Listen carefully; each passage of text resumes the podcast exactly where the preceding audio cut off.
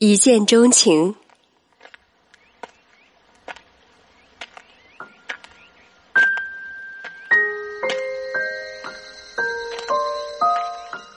他们彼此深信，是瞬间迸发的热情让他们相遇。这样的确定是美丽的，但变化无常更为美丽。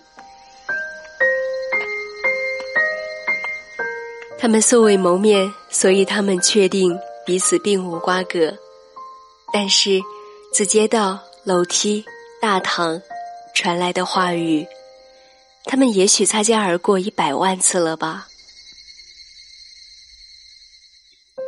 我想问他们是否记得，在旋转门面对面那一刹，或者在人群中喃喃道出的“对不起”，或是在电话另一端道出的。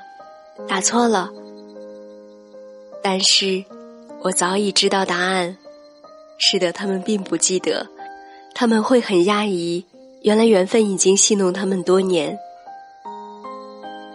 时机尚未成熟，变成他们的命运。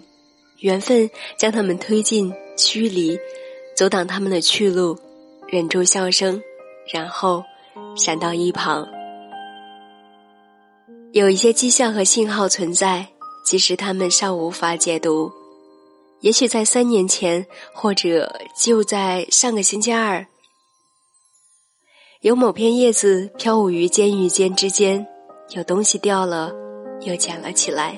天晓得，也许是那个消失于童年灌木丛中的球，还有事前已被触摸、层层覆盖的门把和门铃。检查完毕后，并排放置的手提箱。有一晚，也许同样的梦，到了早晨变得模糊。